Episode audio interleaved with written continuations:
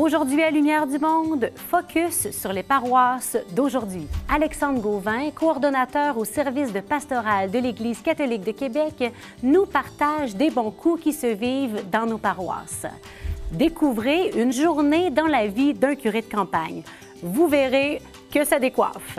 Valérie Roberge-Dion, notre directrice des communications, vient quant à elle nous parler des moyens de communication renouvelés qu'utilisent nos paroisses. Le diaconat permanent fête son 50e anniversaire cette année. Notre équipe s'est infiltrée lors d'une célébration qui soulignait la contribution d'un des premiers diacres du diocèse de Québec. Bonne émission!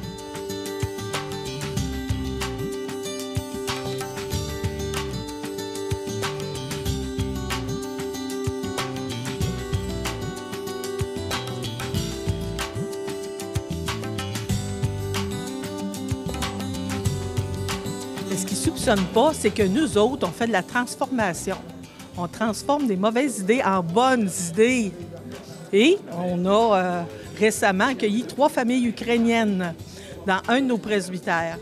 Et ça, ça l'a réuni huit communautés qui venaient juste tout juste de s'acoquiner ensemble. Bien, déjà, dans la paroisse où est-ce que je suis en stage, là, à Beauceville, bien, il y a une polyvalente juste à côté. Je pense que les étudiants, ils soupçonnent pas du tout qu'il y a un gars de 34 ans qui, est juste à côté, qui habite là, qui est prêt à leur annoncer la bonne nouvelle de Jésus-Christ, qui pourrait transformer leur vie. Il se passe plein de choses. Euh, la fraternité entre collègues, on a nos réunions d'équipe, on a, il y a plein de monde qui travaille, qui se promène dans le presbytère, on fait des belles rencontres, on rigole. Nous sommes dans la première semaine de l'Avent et c'est pourquoi nous avons mis le studio couleur de Noël pour se mettre dans l'ambiance. Et nous avons un beau cadeau aujourd'hui. Nous recevons Monsieur Alexandre Gauvin, coordonnateur de la pastorale de l'Église de Québec. Bonjour Alexandre. Bonjour Geneviève. Merci hein, d'avoir pris l'escalier de ton bureau jusqu'à nous pour nous rejoindre. Donc aujourd'hui, on parle des paroisses, des bons coups de nos paroisses. Dans, dans les dernières années, tu le sais, dire, tu le sais plus que moi, il y a eu beaucoup de réaménagements paroissiaux. Euh, et je suis heureuse que tu viennes nous éclairer sur ce sujet, hein, sur les églises, les paroisses, les unités missionnaires toutes sortes de nouveaux, euh, un nouveau langage. Tu vas nous démêler un peu dans tout ça. Parce que toi, hein, dans les dernières années, tu les as vécues, ces transformations-là, tout d'abord d'un point de vue paroissial, comme tu as été 12 ans, une douzaine d'années hein, dans agent pastoral en, en, milieu paroissial. Et maintenant, ça fait un an et demi que tu les vis au niveau diocésain. Alors, comment le fonctionnement des paroisses s'est modifié pour le mieux au cours des dernières années? Bien, ce qu'il faut comprendre, c'est que les paroisses ne sont pas toutes uniformes. Donc, quand on parle des paroisses dans le diocèse, il faut prendre en considération qu'elles sont, elles sont diverses, elles ne sont pas peintes toutes de la même couleur. Elles ont chacune leur force et leur fragilité aussi. Euh, puis ça, c'est important à prendre en considération. Je dirais qu'un autre aspect qui est important à prendre en considération pour aujourd'hui, pour bien évaluer les bons coups, les, les, le mouvement dans lequel sont les paroisses, il faut comprendre aussi les défis dans lesquels Mm. ils sont. C'est- elles sont. C'est important de le préciser, ça aussi. La précarité financière, c'est sûr que c'en est une. Euh, la précarité des ressources humaines aussi. Puis aussi, je dirais, un certain, euh, une certaine acceptabilité sociale de l'Église actuellement. hein. On est conscient que c'est pas facile d'être Église aujourd'hui. L'Église est confrontée à toutes sortes de défis, pas juste à Québec, bien sûr, hein, mais dans le diocèse, mais à l'extérieur. Ceci dit, euh, ce que moi je remarque euh, et que les équipes sont en mouvement, c'est vraiment une prise de conscience de l'importance de remettre le Seigneur et la parole de Dieu au milieu des actions, de la réflexion, euh, de l'animation, euh, de la célébration évidemment. Euh, on le voit particulièrement à travers le mouvement des maisonnées, mais en faisant le tour un petit peu de certaines équipes, je constate que la plupart prennent de plus en plus de temps pour lire et méditer la parole de Dieu. Puis, euh, en général, hein, tu le sais comme moi, l'être humain, il n'est pas toujours friand de changement. Comment ceux qui ont été faits au cours des dernières années ont apporté du positif au niveau de la gestion, d'une part, et au niveau du ministère pastoral? Ouais. Euh, petite anecdote, la, semaine dernière, mon clavier d'ordinateur est décédé. Euh, Bon. c'était- euh, son heure. Et puis, je suis allé en racheter un autre. Et puis, en essayant de, mon nouveau clavier, j'étais content. Mais au bout de quelques minutes, j'étais un petit peu...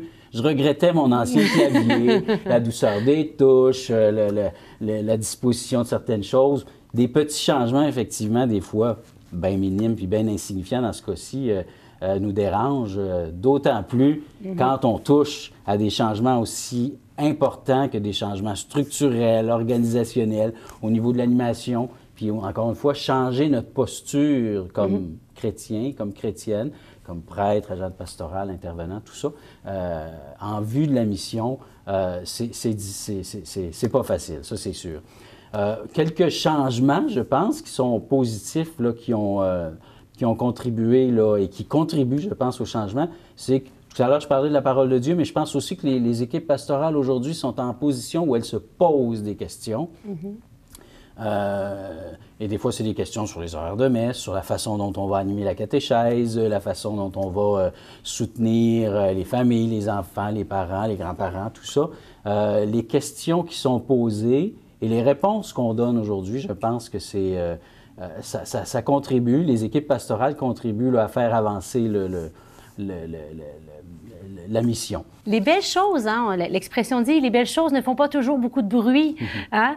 Pour le bien de tous, est-ce que tu accepterais de mettre en lumière quelques bons coups que toi et ton équipe avez observés dans les différents milieux?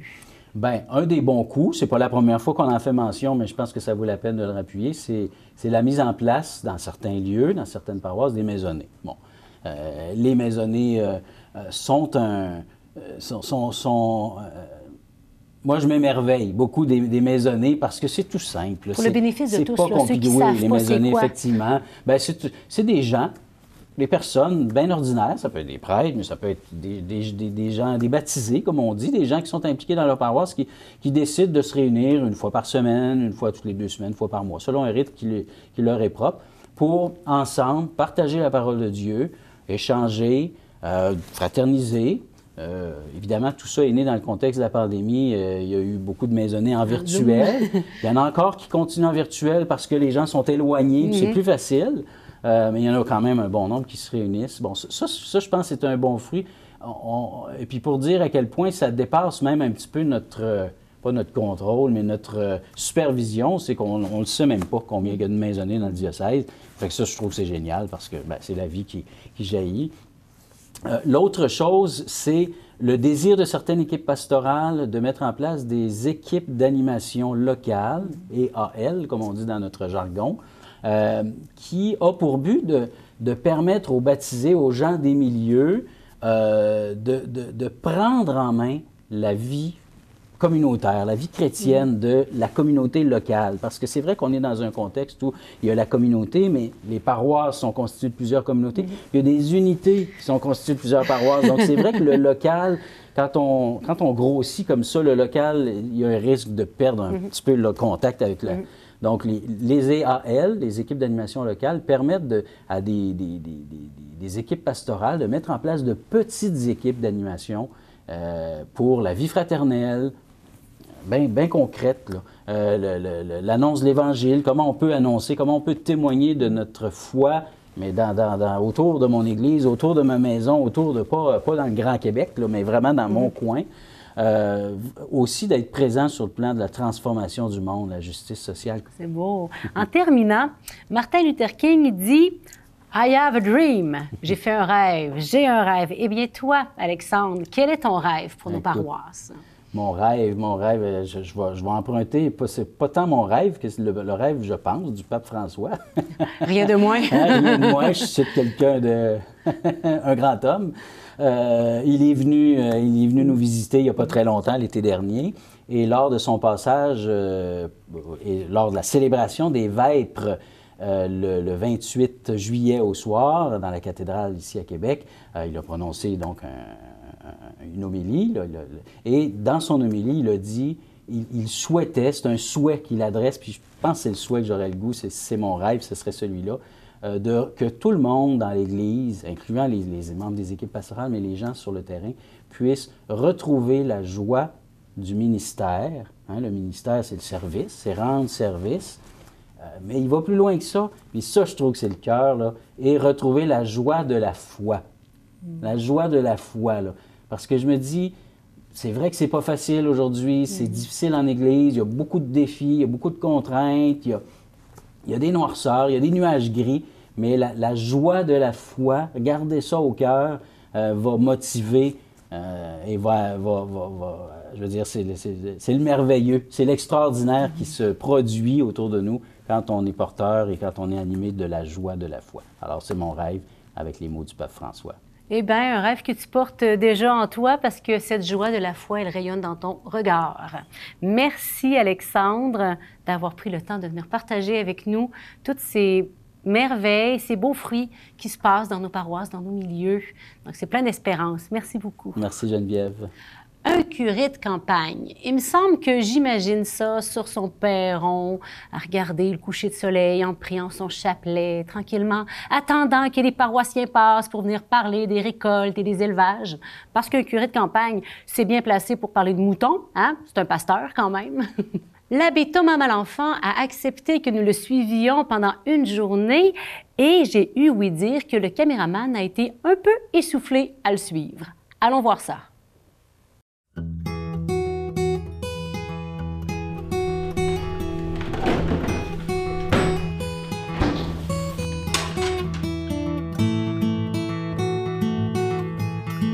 Bon, la, vie, la vie de prêtre en campagne, euh, c'est sûr qu'ici, je vois les gens ils ont une plus grande facilité à, à entrer en relation. Je dirais le contact, c'est plus immédiat par rapport à quand j'étais en ville. C'est sûr qu'il y a beaucoup plus de kilométrage à faire. Pense qu'il faut que j'y aille, moi, là, c'est pas checker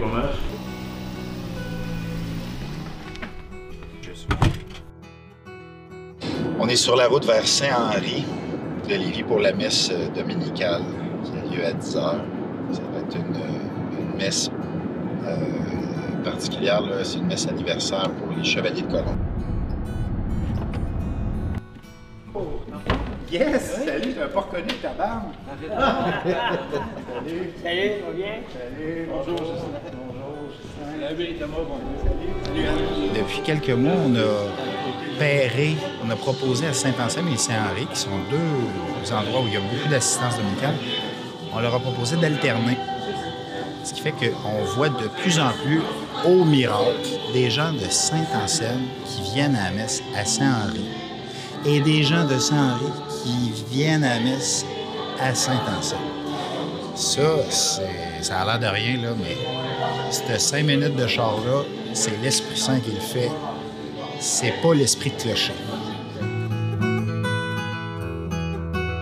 Fait que là, si tu le penches vite, vite, vite, là, si tu le penches vite, vite, vite, il va, il en va en avoir moins d'en face. Hey Jacob, regarde ça. Un, deux, trois, go. Jacob, je te baptise au nom du Père et du Fils et du Saint-Esprit. Amen. Bravo, Jacob! Yeah! Bon retour à vous autres. Bon. Ça, c'est la sacristie mobile. J'ai un kit de messe mobile. Quand je vais faire une messe en CHSLD, j'ai tout ce qu'il faut pour faire la messe là-dedans. Ça, c'est les vêtements liturgiques. Ça, c'est les vêtements liturgiques des autres fêtes, autres couleurs liturgiques. Euh, réserve d'aube. La mienne, elle sentait le swing un matin, fait que j'ai switché. Euh, là-dedans, il y a le matériel pour les baptêmes, funérailles, bénédiction de maison, euh, onction des malades. Toujours le kit là-dedans. Puis ça, c'est si je me plante en char.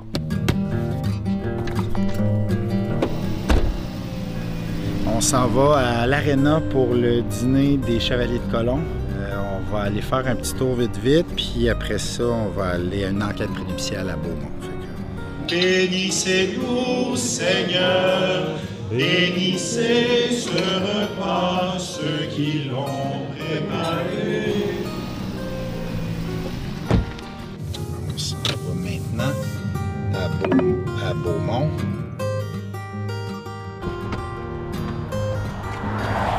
Salut, salut. Bonjour, bonjour. C'est très simple. L'enquête prénuptiale, en gros, c'est des questions. C'est comme l'Église apprend comme au sérieux votre décision de vous engager ensemble. Puis une façon de montrer que c'est sérieux, c'est de s'assurer que vous êtes libre.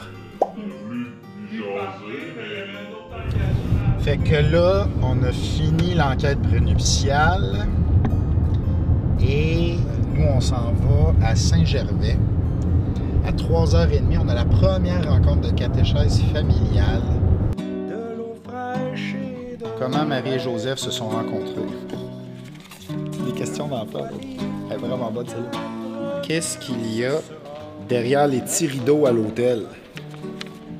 C'est normalement des bonnes questions, ça.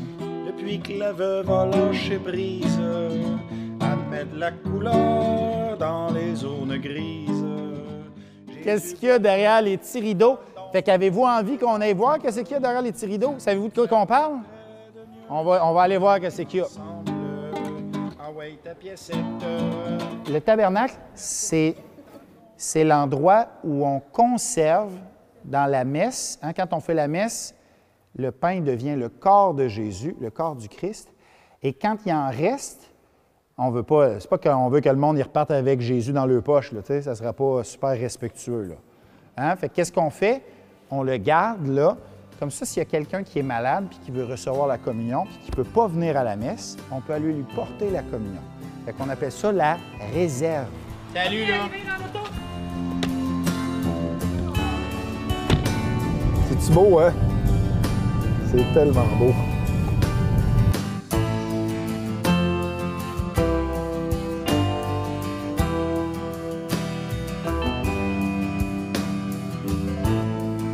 Salut à vous deux.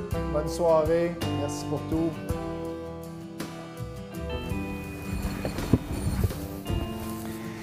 Bien. Alors, c'est la fin de la journée. Euh, je m'en vais souper, si vous permettez. Euh, c'est- comme ça que se termine la journée d'un curé en campagne, d'un modérateur en campagne.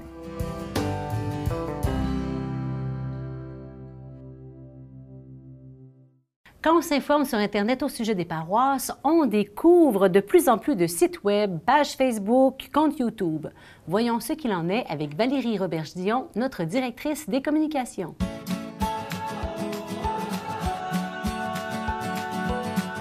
Bonjour Valérie. Allô Geneviève. Alors, les paroisses et le monde de l'Internet, quel Oui. est ton constat? Qu'est-ce que tu observes?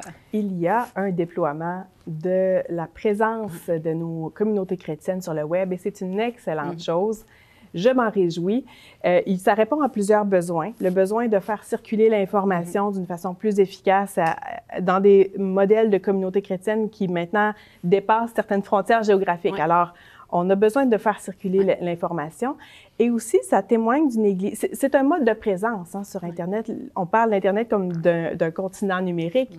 Euh, c'est un mode de présence et qui est orienté pour répondre aux besoins des croyants-croyantes qui sont déjà membres de la communauté, mais qui permet de s'ouvrir et de rejoindre beaucoup plus largement les gens. Ouais, ceux qui qu'on rencontre pas nécessairement dans nos églises ou sur le parvis, ben, on peut aller les rejoindre de cette manière-là. C'est magnifique. Exactement. Je sais pas ce que tu en penses, mais on dirait que la pandémie a accéléré Ouais. ce développement. Mhm.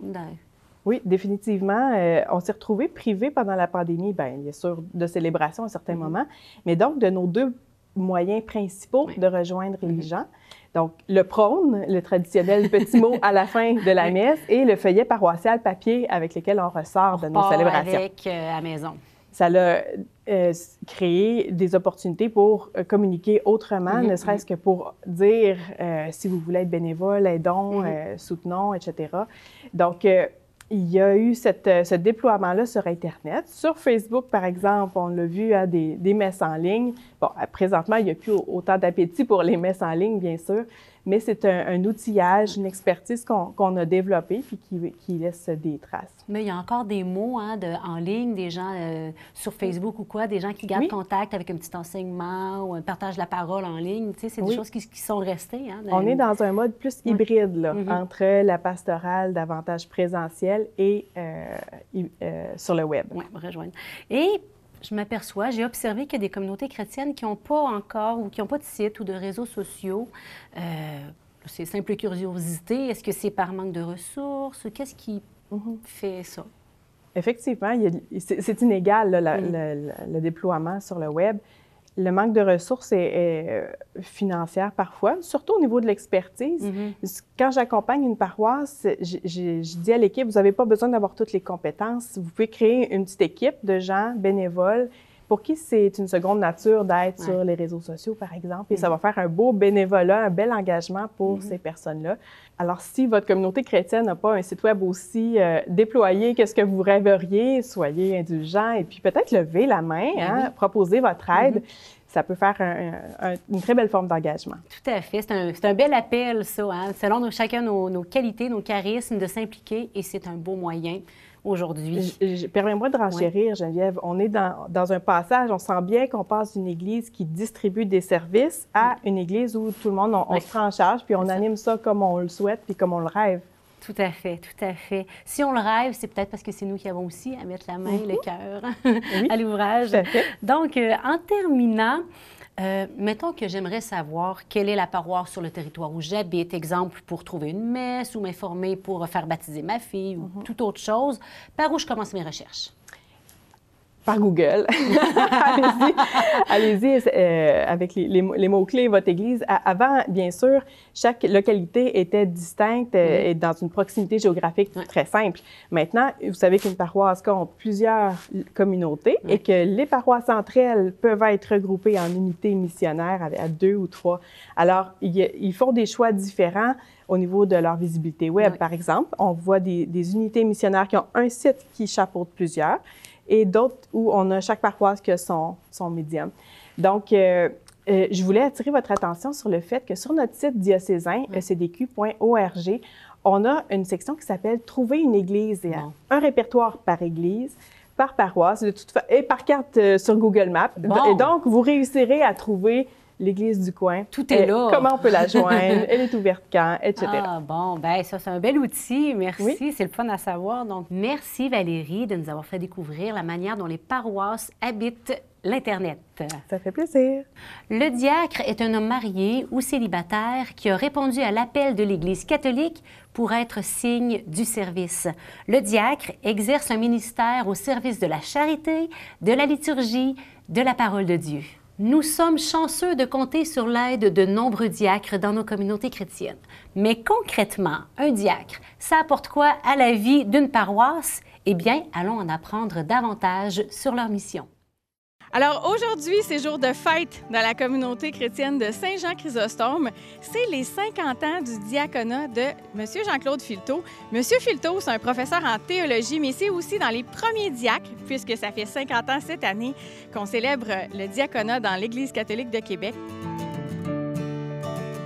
Bien, le bénéfice d'avoir des diacres dans notre Église diocésaine, c'est de montrer la diversité des ministères.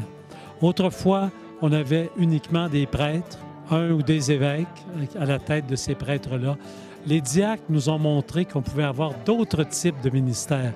Et euh, maintenant, c'est sûr que nous nous sommes, comment je dirais, habitués à leur présence, à leur action.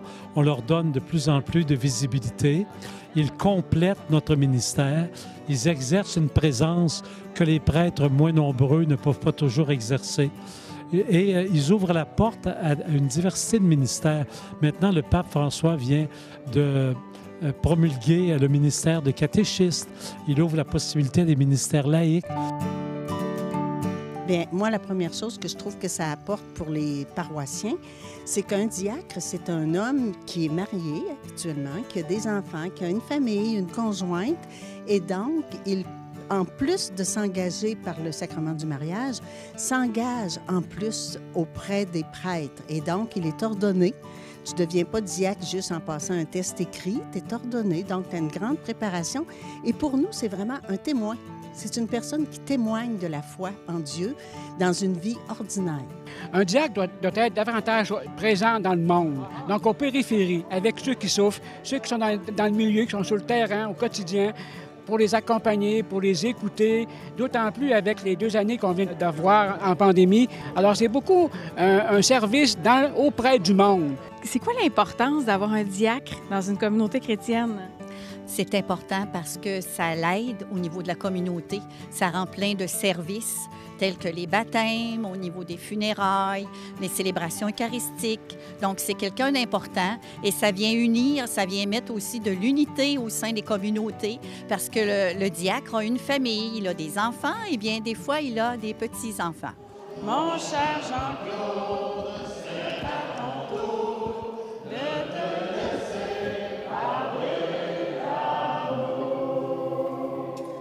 Jean-Claude Filteau, c'est un de vos collègues de travail, puisque vous avez tous les deux enseigné à l'Université Laval en théologie.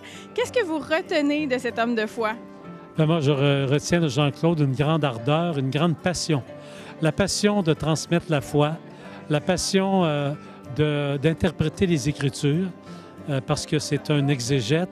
Il a donc travaillé beaucoup. Il a une intelligence profonde des Écritures. C'est un homme très concret aussi, un conteur, un raconteur formidable, un pédagogue, un communicateur. Moi, c'est ça qui m'a apporté. Comment vous avez fait pour dire un oui à, cette aventure-là? Il faut la situer dans toute l'espérance du Concile. Moi, j'ai vécu, à mon âge, j'ai 84 ans, donc, j'ai vécu le concile à partir du début à la fin. Donc, tout ce désir de renouveau. Et c'est dans ce monde-là que j'ai eu l'appel de répondre à ce service-là qui pouvait être donné à l'Église.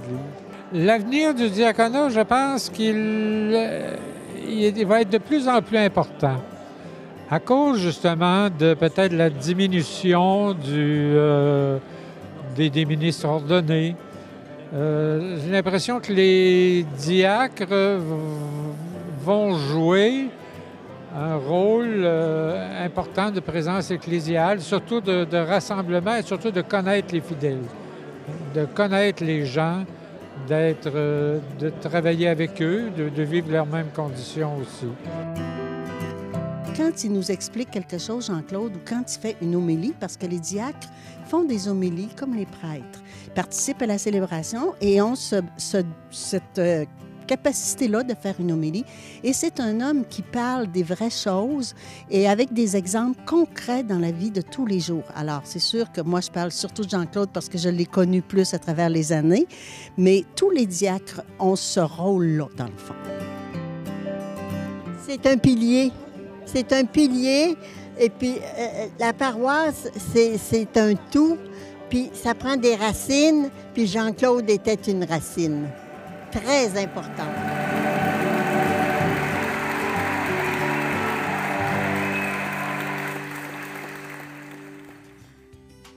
Avez-vous appris des choses sur la vie paroissiale? Eh bien, j'espère que oui. Nos communautés regorgent de vie et c'est avec plaisir qu'on a mis en lumière plein de bons coups de nos paroisses pour votre joie. Lors de notre prochaine émission, nous parlons des médias et de la foi. Un duo compatible, c'est ce que nous découvrirons. Merci d'avoir été avec nous. Moi, je vous dis à la semaine prochaine.